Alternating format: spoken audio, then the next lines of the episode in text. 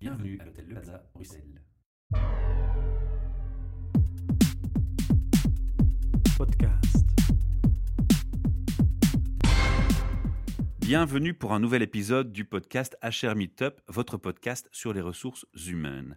Un projet sponsorisé par Talent Square, Transforma Bruxelles où nous nous trouvons actuellement et le Plaza Hotel Bruxelles. Alors Transforma, c'est un espace de coworking et innovation center. J'ai l'honneur de recevoir au micro Michel Delannoy, qui nous vient de France. Et nous allons aujourd'hui, Michel, parler de Senior Flex. Mais avant d'entrer dans le vif du sujet, je vais vous demander si vous avez la gentillesse de nous donner un petit aperçu de votre parcours, de qui vous êtes. On peut aussi mentionner l'âge, mais c'est pas obligatoire. mais comme ça, l'auditeur aura un peu une idée de, de votre parcours et de, de ce que vous allez euh, apporter dans, dans le débat. Bien, euh, mon âge n'est pas à cacher. hein, J'ai 78 ans. J'ai un parcours assez euh, particulier dans la mesure où je suis une de formation ingénieur en électronique. Mhm. Je n'ai jamais fait d'électronique de ma vie. J'ai en- assorti cela d'une formation de un MBA en gestion d'entreprise, D'accord. ce qui m'a permis d'évoluer dans la carrière dans différents grands groupes. Donc, j'ai travaillé dans le domaine de l'informatique appliquée aux télécoms. J'ai eu à gérer des petites PME. J'ai été ensuite euh, expert mondial dans le domaine de l'informatique euh, appliquée aux télécoms. Et euh, quand j'ai eu euh, le plaisir de me retrouver en retraite, euh, j'étais déjà engagé dans l'associatif pour développer les PME à l'international. Et là aussi, j'ai rencontré beaucoup de problèmes HR. Donc, euh, j'ai participé à la création d'un certain nombre d'associations dans le domaine justement de l'emploi des seniors, ayant été victime moi-même, euh, victime consentante, d'une mise à la retraite euh, alors que j'étais passionné par mon métier. Ah, Et ça, c'est assez frustrant, j'imagine. Alors, on précise que aux auditeurs qu'on on leur demande d'écouter la première interview hein, de, sur le sujet de Senior Flex pour la Belgique. Oui. Ici, on va s'attacher plus particulièrement à l'aspect France. Alors, maintenant qu'on vous a un peu présenté, on, on comprend que suite à votre expérience, le sujet des seniors et de l'emploi vous a marqué, vous a touché, et donc vous avez rejoint l'association Senior Flex. Est-ce qu'on peut présenter, pour rappel, puisqu'on l'a déjà présenté dans une première interview, Senior Flex J'ai rejoint Senior Flex, je suis cofondateur de Senior Flex parce Mhm. que euh, je- il se trouve que je connaissais Madame Robert dans un autre contexte. voilà, qui est l'intervenant du premier podcast. qui était le oui qui était l'actionnariat salarié puisque je suis l'un des fondateurs de la fonda- de la, la fédération de l'actionnariat salarié en Europe. Donc Senior Flex, c'est une ASBL. C'est comme ça qu'on l'avait compris à la première interview. Donc Seniorflex est une ASBL créée à Bruxelles ayant une vocation européenne et je suis le représentant français euh, de cette ASBL. Alors, en France, est-ce qu'il y a des choses qui sont fondamentalement différentes par rapport à la problématique? Il y a beaucoup de choses qui sont différentes. D'abord parce que le pays est plus grand. Ensuite parce que les seniors sont discriminés sur différents plans. Mais il y a eu des mesures législatives qui ont été obtenues soit par l'action de la FIDES, Fédération interrégionale du développement de l'emploi senior, dont je suis le vice-président, qui ont permis justement des délégations de personnel, ce qui est interdit en Belgique, qui ont permis le travail après la retraite en cumulant l'emploi et, et- et pension, ce qui n'existe pas en Belgique avant l'intervention de Senior Flex. Mhm. Donc il y a pas mal de choses différentes. Pour l'auditeur, on va, on va reformuler. hein. Il, y a, il y a quand même un constat, aussi bien en France qu'en Belgique, qui a une forme, on va utiliser le mot fort, de discrimination, en tout cas de, de mise à l'écart des personnes d'un certain âge sur le marché de l'emploi. Les raisons, on en a parlé dans la première interview, mais on va en parler aussi, aussi par rapport à la France plus spécifiquement. Et donc, il y a des actions qui se mettent en place concrètement pour revendiquer ce, ce droit au travail et cette, ces, ces- ces- ces compétences, ces capacités qui restent intéressantes et riches sur le terrain. C'est bien comme ça qu'on le comprend. Tout à fait. Et votre activité, elle va se concentrer aussi sur l'aspect légal. En Belgique, on, on a aussi parlé des lois, mais ici en France, vous avez déjà donné quelques indices. Moi, j'ai dire en, en France qu'il y a des lois même pour les, les personnes qui ont un handicap, par exemple. Les personnes qui, qui souffrent d'un handicap, il y a des obligations de la part des employeurs, c'est très cadré. Est-ce que c'est aussi cadré pour le- les seniors, aussi fort? Alors justement, la question. euh, il y a eu, euh, vu l'importance du chômage des seniors, qui continue malheureusement, Il y a eu quelques euh, modifications législatives qui ont été obtenues soit par une volonté du gouvernement, soit par action de la FIDES. Euh, nous avons créé un document qui s'appelle le Blues des Quinquas, qui est un livre avec 21 euh, recommandations pour le gouvernement. Ce document a été repris par le gouvernement sous M. Sarkozy et son plan emploi senior tenait en compte justement les propositions que nous, avions faites.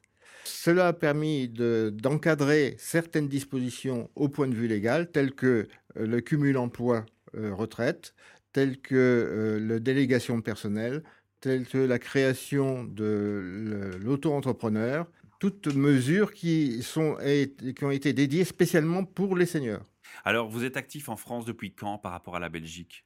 Alors en France, nous sommes actifs depuis 2003, 2001 même, puisqu'il y avait des associations qui existaient en 2001, et la FIDES a été créée en 2003 en même temps que Senior Flex. Depuis 2003, quels sont les changements que vous avez pu constater? Est-ce que vous vous dites, tiens, on a bien avancé, ou est-ce qu'il y a encore des, gros freins? Quels sont-ils? Est-ce qu'on peut les identifier? Parce que là, on répond finalement aux besoins, hein, aux besoins de, de maintenir l'existence de l'association et ses activités. Oui, il y a toujours des combats à mener parce qu'aujourd'hui, il y a eu toute une série de plans emploi senior avec des incitants pour les employeurs. Seulement, nous avons subi la crise économique. Les employeurs ont toujours tendance à avoir le bas de bilan et qu'est-ce qui coûte le plus cher? Ce sont les seniors, donc on se liquide les seniors. Par ailleurs, il y a une politique de jeunesse qui est mise en place, c'est-à-dire que on veut donner de l'emploi aux jeunes classes euh, qui apparaissent sur le marché du travail parce que c'est l'avenir, c'est compréhensible, mais on oublie de faire de l'intergénérationnel et c'est ça qui est dommage. Quels sont les arguments que vous utilisez par rapport à ces patrons qui ont cette euh, politique, cette vision, ou ces HR qui ont cette vision? Parce que je vous fais un aveu, moi quand j'entends ce qu'on me dit sur ce sujet, je me dis tiens, c'est quand même bizarre, si moi j'étais patron d'entreprise, je serais très intéressé d'engager des personnes d'un certain âge, justement. Parce que, un, ils ont plus d'expérience, deux, leur vie de famille, leur vie de papa ou leur vie de maman, elle est stabilisée, les, ados, ils sont grands, ils sont partis, vivent indépendamment, donc vous avez plus de temps qu'avant et vous êtes beaucoup plus disponible pour l'entreprise. En fait, moi, je vois que des avantages, donc j'ai du mal de réaliser qu'il faille encore argumenter. Je vous demandais un peu de me donner vos arguments à vous. il faut argumenter, en effet, c'est l'aspect compétence. Aujourd'hui, on prétend que les seniors sont moins actifs que les, les, juniors, qu'ils sont plus chers, que leur rendement est moins bon. C'est le rendement, c'est ça? C'est le rendement il coûte beaucoup plus cher. Et, mais en fait, c'est totalement faux. Si on regarde comment résoudre un problème euh, particulier donné à un senior et le même problème donné à un junior, le senior va trouver très vite la solution parce qu'il a l'expérience, parce qu'il a déjà vécu le cas, parce qu'il a un carnet d'adresses, ce que le, junior n'a pas. C'est pourquoi il est indispensable de créer le binôme junior-senior. Mais plutôt que d'opposer, il vaut mieux associer. Plutôt, il vaut mieux associer. C'est plus constructif. c'est dans cet esprit-là. Et d'ailleurs, euh, le dernier amendement dans la loi que nous avons obtenu, euh, de la loi faite par M. Hollande, c'était justement de faire, si on embauchait un, junior, on embauchait aussi un senior, et à ce moment-là, on avait une prime. Est-ce que dans, après les arguments, en parallèle ou après les argumentations, est-ce que de votre côté, vous faites de temps en temps des analyses? Parce que j'imagine que le patron peut aussi argumenter en se disant, bon là, je joue vraiment l'avocat du diable. Oui, mais les personnes plus âgées seront plus souvent absentéistes s'ils ont des problèmes de santé que les jeunes moins. Vrai? Pas vrai? La démonstration se fait facilement quand on prend comme exemple les startups. Oui. Les, les startups, généralement, sont créées par des gens passionnés qui ont une compétence, qui ont une idée et savent l'exploiter à fond. Ça ne veut pas dire qu'ils savent gérer une entreprise. Donc, euh, lorsqu'ils ont besoin d'un savoir-faire, ils ne se préoccupent pas de l'âge, ils se préoccupent de la compétence dont ils ont besoin. Et de la passion qui est derrière. Et de la passion qui est derrière. Et là, ils embauchent, eux, des seniors. Alors, qu'est-ce qu'il y a d'autre comme, comme préjugés qu'on vous, qu'on vous met en contradiction? Oh, c'est euh, assez, assez complexe euh, parce qu'il existait la HALD qui, est, qui a été transformée dans une autre institution maintenant, qui reprenait les plaintes. Seulement pour que la plainte soit prise en compte, il fallait des preuves. Prouver que l'on discriminait par l'âge, c'était très difficile. Oui, ça c'est une des questions qui allait suivre chez moi. C'est comment est-ce qu'on peut prouver finalement qu'il y a une discrimination qui se fait sur une tranche d'âge spécifique? Voilà, donc il y a des plans emploi qui sont faits. On prétend que ce sont des plans socio-économiques. Mmh donc là, c'est autorisé. Mais en fait, euh, on y met aussi le cas des seniors, dont on veut se débarrasser parce qu'ils coûtent trop cher. Ça, ça reste malgré tout quelque Ça chose reste qui, encore. qui est un cliché Ça reste euh, fort. Quoi. Ouais. D'accord. Les plans euh, pour l'emploi de France ont le mérite d'exister, mais les sanctions sont ou ne sont pas appliquées en cas de- d'inefficacité. Et le problème, c'est qu'on n'y revient pas. C'est évalué euh, une fois pour toutes, et puis euh, ça marche ou ça ne une marche pas, tout photo, puis c'est fini. Quoi. Donc Oui. ça, c'est assez inquiétant. Deuxième point que je voudrais souligner, c'est que pour les PME, la compétence d'un senior peut paraître chère et par conséquent, ils ne peuvent pas se permettre un emploi à temps plein. Par exemple, d'un directeur financier de haut niveau qui pourrait installer le système, quitte à le faire opérer par une petite main après. Et là, nous avons une compétence des seniors qui trouvent à s'e- s'employer dans différentes entreprises et pas seulement du full-time dans une entreprise. L'avantage Senior Flex, euh, c'est la flexibilité. Si nous avons des seniors qui sont disposés à, partager leurs compétences entre plusieurs entreprises, c'est un atout. Mais pour ça, il faut aussi changer le contexte de l'emploi en général, Autant en Belgique parce qu'il n'y a France. pas assez de flexibilité. Voilà, autant Nous en Belgique sommes basés France. sur une rigidité absolument Ça, phénoménale. c'est valable pour les deux pays, de Tout toute fait. façon. C'est beaucoup plus dur en Belgique parce que la délégation de personnel est interdite, alors qu'en France, c'est faisable. Ça, c'est une différence clé, en fait. Une différence clé, tout à fait. Ensuite, nous avons des plans RSE. Mais ça change quoi concrètement responsabilité pour le- pour Pardon de vous interrompre. Pour l'auditeur qui est un peu euh, moins expert sur le sujet, ça change quoi cette, pas- cette capacité qu'on a en France? Qu'est-ce qui va faire la différence? Vous pouvez avoir en France des groupements d'employeurs. Par Mhm. exemple, autour d'une zone d'aéroport, vous avez un tas de petites PME qui sont spécialisées dans des domaines. Ce sont des sociétés qui n'ont pas forcément besoin à plein temps d'un expert dans tel euh, domaine de sécurité ou dans tel de exp- comptable. Donc, ils vont faire appel à un, à un groupement d'employeurs qui veut, lui, va détacher son personnel à temps partiel dans différentes entreprises. Ouais, d'accord, c'est un peu du sharing employee. Voilà, On va exactement. prendre des termes anglais et Exactement. à la mode. Exactement. Mais on ne Et comprend toujours pas ça- pourquoi ça, c'est ça se interdit. passe très bien en France. Pourquoi c'est interdit en Belgique? Alors, Madame Robert. On ne comprend pas pourquoi c'est interdit en Belgique. C'était, euh, c'est une mesure qui a été prise dans les années 60 sous prétexte qu'il fallait empêcher les négriers de faire le trafic des, des- des malheureux travailleurs. Ben, on est loin de compte. Il y a des tas de gens qui voudraient, tournable en, en cas de quoi. difficulté, ne pas se séparer de leurs employés, mais aller les, les donner à quelqu'un qui en a justement besoin. Ouais. Mais, mais chez nous, c'est aberrant combat parce syndical, parle, hein. on parle, on parle d'Europe, d'uniformisation entre les pays en Europe, et là on est complètement à côté de la plaque. Là, on est Totalement, oui. Alors, au niveau donc de, de vos combats, de, de- de toutes vos actions au, au quotidien, co- comment ça se passe Comment ça se met en pratique? Qu'est-ce que vous faites concrètement en France? Vous allez voir des, des hommes politiques euh, On Alors, en a parlé en Belgique. Il y a plusieurs niveaux. Soit Quel on- levier vous avez? soit on intervient en tant qu'association, et là, c'est plutôt la rencontre entre les entreprises et les seniors, mais aussi en l'entretien, fait. l'entre- on les regroupe, entretien des seniors pour qu'ils gardent le moral, euh, pour qu'ils s'entraident, pour qu'ils les aider à refaire leur CV, les aider à, re- à prendre des contacts, à se présenter, parce que certains sont Mhm. tellement découragés qu'ils ne se présentent plus. Vos membres, dans ce cas-là, ils doivent payer quelque chose? Ils doivent payer Ils ont une cotisation, c'est ils ont une tout. cotisation, d'accord Et puis au niveau de la FIDES, c'est autre chose parce que les associations de terrain, ce Hein. qu'on appelle les associations de terrain, c'est-à-dire qui travaillent dans leur région, euh, n'ont pas le temps de faire du lobbying ni de se faire connaître. Donc euh, on rassemble ça sous le cadre de la fédération FIDES, qui elle fait du lobbying, fait des documents, fait des, des, des- des- des communiqués de presse, fait des interventions auprès des ministres concernés. Et ça, ça porte fruit parce que ça fait connaître le problème au niveau national et ça fait aussi la possibilité d'a- d'avoir euh, un outil pour faire avancer légalement les, choses. Alors, les choses évoluent, mais vous me répondez concrètement à la, à la question depuis 2003. Est-ce que ça va dans le sens positif ou est-ce qu'on stagne? Malheureusement, euh, le document que nous avons é- édité en 2003, le Blues des Quinquas, dont je suis l'un des co-auteurs, est toujours valable. Il y a des choses qui ont été faites, mais, les- Mais on pourrait faire mieux. On pourrait faire beaucoup mieux, ne serait-ce qu'aller jusqu'au bout des mesures proposées, en mettant des pénalités, parce qu'il n'y a pas de pénalité, il n'y a pas de mesure de, de résultat, ce qui fait que Ça, c'est un premier problème, en fait. c'est un vrai problème. Donc ça, c'est la mesure, le suivi. Voilà. C'est le suivi qui manque, en fait, Le suivi qui manque. Mais avant même encore de parler du suivi, il y a aussi l'évolution des mentalités dans le temps. On parle de Generation Y, on parle de plein de choses comme ça. Il y a quelque chose dont on a parlé pour la Belgique avec vous, Madame Robert. C'est en France. C'est à quel âge on est un senior? En France, c'est comme en Belgique, on est senior à 45 ans, Déjà, Déjà. Est-ce que les gens, vous avez le sentiment qu'ils sont conscients de ça? Non. Parce que si moi, autour de moi, je parle d'un senior, il y a le préjugé qui circule. Ouais, ben ça, c'est pour quand j'aurai 55, 60 ans.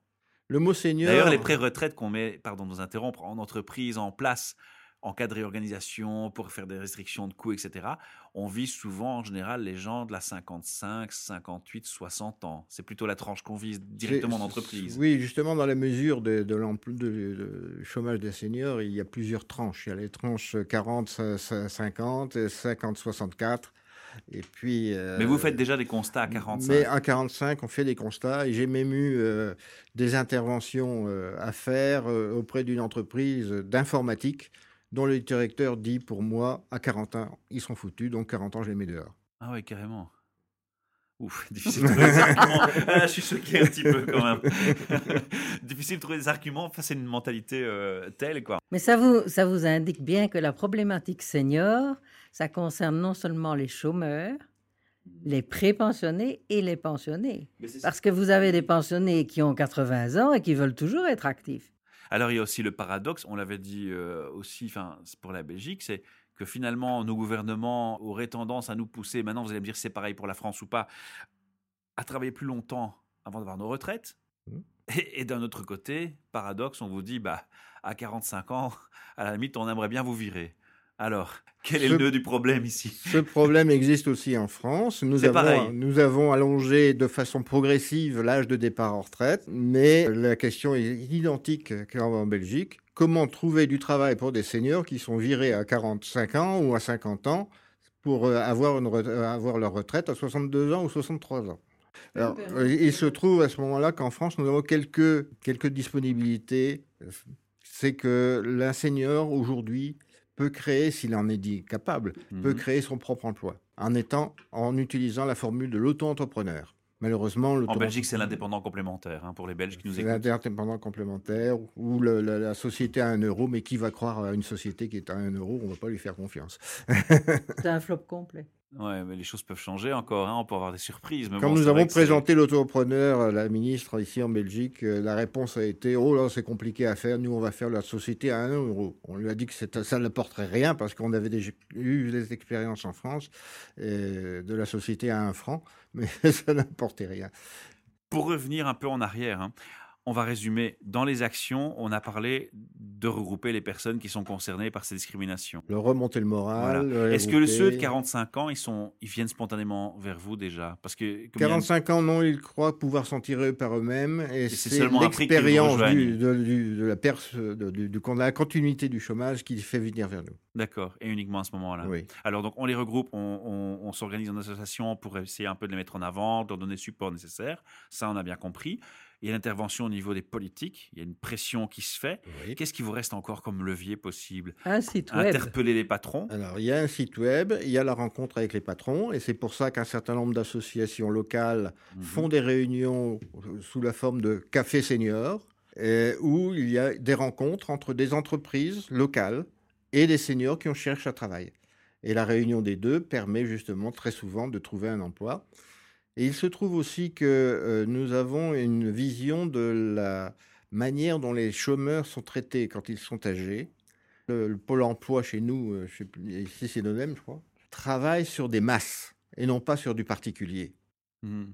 Les associations, elles, travaillent sur du particulier. C'est de l'humain, la relation humaine. Donc, ce n'est pas étonnant que les associations trouvent entre 65 et 70% de résultats positifs, alors que l'organisme officiel est très en dessous, il est à- au l'ordre de 30% et encore dans les beaux jours. Oui, en Belgique, en plus, on doit comparer, nous, avec deux organismes. Il y a l'organisme de l'ONEM pour les francophones et le VDAB pour les néerlandophones. En plus, oui. Et Actiris pour Bruxelles. Et Actiris pour Bruxelles, voilà, tout à fait. Donc, c'est encore plus compliqué, à mon avis. C'est aussi une distinction qui se fait par rapport à, à la France. Trois traitements différents. Ah, D'accord. Est-ce que euh, on a fait le tour de, de tous les aspects de levier que vous pouvez actionner? Parce que moi, je me disais aussi, tiens, on parle de plus en plus d'entrepreneurs, d'auto-entrepreneurs, de PME, des petites sociétés. Ben, je vois aussi beaucoup de, seniors actifs dans ce domaine. Est-ce que c'est pas une belle démonstration qu'ils ont encore tout leur talent et toute leur capacité d'être efficaces sur le marché? Est-ce que Senior Flex n'a pas intérêt à travailler avec un maximum de ces gens, notamment des espaces de coworking, etc., et de, s'associer pour prendre les bons exemples et les, démontrer au, patronariat? Voilà, regardez. Justement. Vous avez une euh, idée, mais voilà, concrètement, si ces gens arrivent à faire leur, leur travail indépendant et de bons patrons pour leur propre société, pourquoi ils ne pourraient pas le faire aussi bien chez vous? Tout à fait. Je pousse, hein, j'essaie de. Non, non, mais c'est une bonne question parce que euh, on, apporte la preuve réelle de la, de la capacité des seniors puisqu'ils créent des sociétés. L'entrepreneuriat, c'est devenu la grande mode actuellement au niveau des politiques. Il faut aider l'entrepreneuriat. L'esprit d'entrepreneur, même dans les grandes écoles, on le fait. C'est pourquoi nous avons lancé, et d'ailleurs un syndicat l'a fait également en France, c'est le, le répertoire des bonnes pratiques. Donc nous avons un certain nombre de bonnes pratiques que nous mettons en évidence en disant, voilà, telle entreprise a créé ça, telle entreprise a mis à disposition telle euh, disponibilité pour créer des emplois pour les seniors. Nous avons, entre, en, ce qui est encore interdit en Belgique, euh, la des entreprises qui ont passé un accord avec le développement régional et qui mettent à disposition des seniors de leur entreprise qui restent sur le payroll mmh à disposition de PME pour qu'elles se développent. Voilà, d'accord. Ça, c'est aussi le, même clin d'œil que pour tantôt pour les associations. Exactement.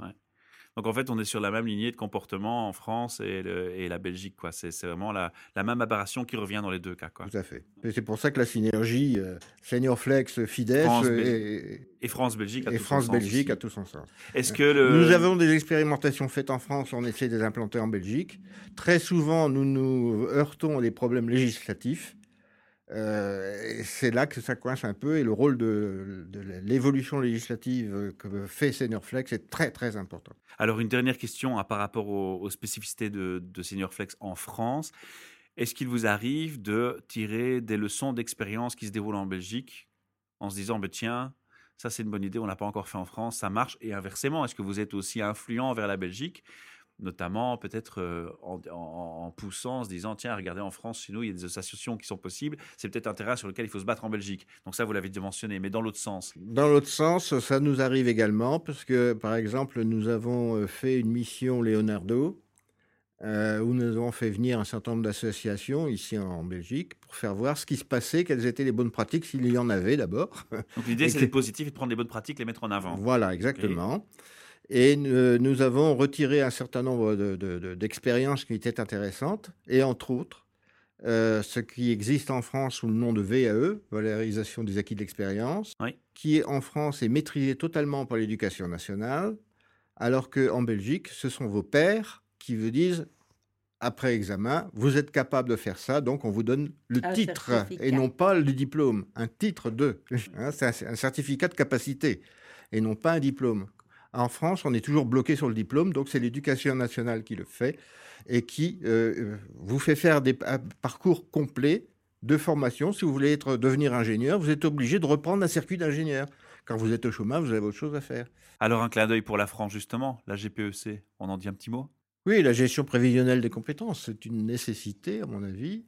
Et euh, les HR devraient être en mesure de savoir quels sont les besoins en compétences dont ils ont besoin euh, dans les trois ans à venir, ou même dans les cinq ans à venir, parce que c'est là que se trouve l'évolution de l'entreprise et donc l'évolution des emplois. Et euh, il est impossible de continuer à garder des seniors non formés et non euh, utilisables. L'employabilité, c'est un mot qui est très à la mode actuellement. L'employabilité des seniors est extrêmement importante et pour l'avenir de la société. C'est un deuxième message fort. C'est un deuxième message. Alors, on va clôturer tout doucement ici les questions par rapport aux, aux différences entre Senior Flex Belgique et France. On a quand même été assez euh, complet dans la description de Senior Flex sur l'interview en Belgique. Ici, le but, c'était de vraiment s'attacher aux particularités françaises, aux difficultés françaises. Est-ce qu'on en a oublié? Est-ce qu'il y a des difficultés qui vous tiennent à cœur, euh, dont on n'a pas encore parlé aujourd'hui au micro? Mais il y a des plans formation qui ont été mis en place euh, au niveau de, de du Pôle emploi. Mais aujourd'hui, en particulier, il a été voté à l'Assemblée nationale 5000 postes de formation. Mais qui sont les formateurs? Quelle formation ont-ils? Quelle formation vont-ils donner? Est-ce que ce sont les emplois du futur ou c'est les emplois qui sont déjà périmés? Alors j'interprète peut-être, hein, mais quand j'entends ça, plus la première réflexion que vous faisiez tantôt, j'ai le sentiment qu'il y a des mesures qui sont faites pour l'image et que dans le concret, c'est pas poussé très loin. C'est exact. C'est pas très détaillé. C'est exact. C'est un peu comme en Belgique. C'est des actions de visibilité politique et puis finalement, euh, c'est pas assez étudié et approfondi que pour être efficace. C'est comme ça qu'on doit le comprendre? C'est comme ça que moi, nous le comprenons. Et c'est comme ça que vous allez encore, c'est dans ce sens-là que vous battez encore, c'est pour oui, peut-être changer ça? tout à fait. Uh-huh. Avant qu'on parle au micro, on, a, on, avait un peu déjà échangé entre nous. On avait aussi euh, touché un mot sur, sur Flex Senior. Vous pouvez nous en dire plus? Alors, Flex Senior, c'est une, c'est ce que font toutes les associations euh, qui font partie de la FIDES. C'est ce que fait Senior Flex ici en Belgique et Oui. j'essaie de le faire aussi en France. C'est d'aider les seniors à retrouver un emploi, soit en les aidant à se présenter, soit les aidant à rencontrer des entreprises, Ça, c'est ce que vous mentionnez tantôt aussi. Voilà. Oui. soit euh, en, en les aidant à se, se réorienter. Parce que si on, vous êtes sur un métier qui est périmé ou en voie d'extinction, il ne faut pas s'acharner à, chercher du travail dans ce domaine. Il faut savoir se, se- se re- prendre une nouvelle formation, une nouvelle orientation et euh, également chercher d'autres manières de se réimplanter dans le travail. alors, je ne sais pas si ça mettra du baume au cœur, mais malheureusement, ce sujet-là, il est très lourd. Parce qu'effectivement, il n'y a pas que les seniors qui en sont victimes, et les étudiants aussi. Parce qu'il y a des tas de formations qui existent, et ça, ça continue de me choquer, moi personnellement. Des tas de formations qui sont ouvertes et qui existent, alors qu'on sait qu'il n'y a pertinemment pas de débouchés dans ces formations. On les laisse actives, on les laisse les jeunes s'engager là-dedans. Et puis finalement, quand ils arrivent au bout du parcours, qu'ils ont dépensé leur argent et leur temps et leurs espoirs, il leur reste à faire quoi? Une réorientation. Et là, les jeunes et les seniors se rejoignent dans une problématique. Est-ce que justement, sur certains points comme celui-là, les seniors et les jeunes ne devraient pas avoir le même combat? Est-ce qu'on ne devrait pas s'unir parfois avec une association pour les jeunes et se dire, tiens, là, il y a un problème, il faut pointer dessus tous les deux ensemble? On devrait en effet travailler là-dessus. On, tra- on travaille sur l'intergénérationnel, et ça, c'est les associations qui le font également. Que les seniors deviennent des tuteurs. On essaie de faire du tutorat ou du mentorat. J'aime bien le terme mentorat, est adapté, oui. Oui, c'est une nécessité aujourd'hui parce que euh, les seniors peuvent apporter des choses. Les juniors peuvent apporter, ne serait-ce que par exemple euh, leur euh, flexibilité dans le domaine de l'informatique ou, du 2.0, comme on dit. C'est vraiment des manières de synergie qui sont indispensables pour créer et innover dans le travail. Madame Robert, vous avez encore une intervention Moi, je voudrais préciser que retrouver un emploi ou chercher un emploi se heurte pour le moment à la rigidité de nos systèmes, à, savoir qu'en principe, déjà, on veut chercher une fonction publique, on veut chercher un salariat, on veut chercher un, un indépendant, on veut chercher éventuellement un enseignant. Mais, mais, mais si vous allez à l'ONEM, on ne va pas vous proposer un, un départ de start-up hein, comme indépendant. Et c'est une des, particularités de, de Flex Senior, c'est que nous essayons de réorienter les gens vers parfois d'autres formules de fonctionnement dans leur domaine où ils ont tout un acquis, une expérience, un réseau, Et je pousse la mais réflexion. où ils ne doivent pas faire forcément la même chose. Et je pousse la réflexion pour imaginer qu'on invite aussi les entreprises à repenser différemment. J'explique. Tout à fait. On a des entreprises qui ont euh, des fonctionnements d'horaires avec des shifts et des services coupés ou, ou des, des- des disponibilités nécessaires à des heures parfois décalées. Euh, on parle à des centres de supervision et des choses comme ça.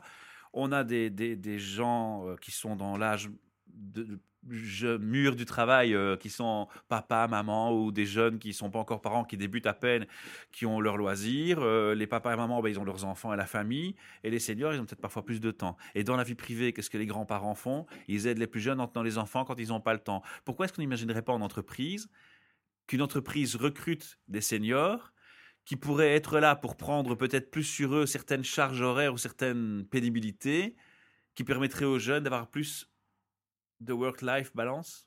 Vous savez, ce C'est un a bon débat, aussi- ça, ou c'est un mauvais débat pour vous? Non, moi je trouve que c'est tout à fait. Nous sommes dans la flexibilité jusqu'au cou. Parce que nous luttons contre des préjugés, contre un- une rigidité qui vient du passé et qui ne s'applique plus dans la société flexible d'aujourd'hui. Ouais. Et par exemple, je pense que c'est important de se rendre compte aussi que le télétravail, vous savez que le télétravail, c'est uniquement pour le salariat. Mais le télétravail pour un indépendant, ça s'appelle du travail à distance. Et ce n'est absolument pas organisé. Par conséquent, vous pouvez avoir Ni un senior légalisé. qui peut travailler chez lui avec son ordinateur, etc. Mais où est-ce qu'il va aller chercher des missions? Ça n'existe pas. Alors, nous essayons de mettre sur pied des tas d'organisations qui puissent remplir ce besoin de contact, de réseau, etc. Mais pour le moment, on a vraiment les mains pleines.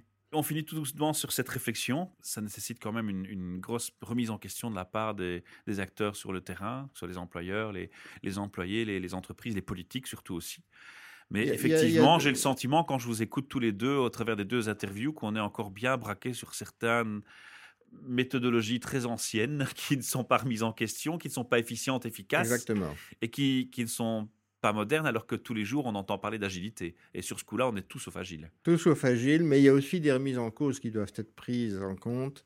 C'est euh, depuis 1989, je crois, le, la gestion des compétences est obligatoire dans les entreprises. Qui le fait aujourd'hui? En France Dans les grands oui, en France. Euh, qui le, dans les grands groupes, vous avez des HR, mais vous avez aussi des compteurs de tête. Moi, je les appelle comme ça. on va y venir, on va y venir. Pour clôturer l'interview, il y a trois questions rien que pour vous. Je vous ai préparé ça comme pour tous les invités. Pardonnez-moi, vous avez failli échapper. Et, les HR, et les HR doivent faire partie justement des conseils d'administration, des conseils stratégiques de l'entreprise, de façon à prévoir quels sont les besoins futurs de l'entreprise. Il n'y a pas beaucoup de HR qui sont à ce niveau-là, donc c'est les patrons d'entreprise qui devraient décider de ça. Alors, vous venez de mettre le doigt sur un bouton rouge chez moi qui est je vais vous poser trois questions purement HR. On va garder notre ligne éditoriale sur cet aspect-là dans cette interview. Alors, justement, quelle définition feriez-vous d'un HR avec votre expérience, votre parcours, vos constats, votre activité actuelle? Le HR, c'est un homme qui ou une fait, femme. ou une femme homme, avec un grand H, qui euh, fait de la gestion de personnel, mais pas en tant que nombre, pas en tant que chiffre, mais en tant qu'humain. C'est le côté humain. C'est le côté humain. C'est la relation humaine. C'est l'aide au développement du salarié. De même que lui peut développer son, son, son propre développement. Tout ça, pas uniquement pour le bien-être du salarié, mais pour le bien-être de l'entreprise et à travers l'entreprise pour le bien-être du pays. Or ça, euh, c'est très difficile d'obtenir cette évolution. Mmh D'accord. Alors justement, ça, ça me mène à la deuxième question. Il y a des choses qui se passent dans le milieu HR, des pratiques, des logiques, des, philosophies, des, procédures, euh, une façon de travailler, une vision. Globalement, qu'est-ce que vous aimez constater, qu'est-ce que vous n'aimez pas constater? Vous avez déjà à moitié répondu à la question, mais je vous laisse vraiment... Euh, Ce que je n'aime pas constater, c'est des HR qui ont un rôle du style administratif. Purement admin, quoi. Purement admin. Ça, c'est le côté qui vous déplaît le plus. Voilà, tout à fait. Et la troisième question sera, si vous aviez maintenant un message à passer à tous les chars France ou Belgique et qu'ils vous entendent tous, lequel serait-il? Vous aussi, un jour, vous serez senior. Je crois que c'est une très très belle conclusion, une très bonne réflexion liée au sujet en plus. Je vous remercie de vous être déplacé depuis la France pour nous rencontrer ici dans les studios de Transforma. Je vous rappelle qu'on a à nos auditeurs qu'on a maintenant un, studio fixe euh, dans l'espace de coworking Transforma et qu'on enregistre une fois par mois à l'hôtel Le Plaza Bruxelles qui nous accueille bien entendu. Michel, avant de clôturer cette interview quand même, on va donner pour les auditeurs l'adresse du site pour la France, il est pareil que pour la Belgique? C'est le même site, seniorflex.org. Et en France, vous avez également un site qui est celui de la FIDES. On va le donner aussi, voilà. Fides-fédération.eu. Parfait, merci, merci. Merci beaucoup. Podcast.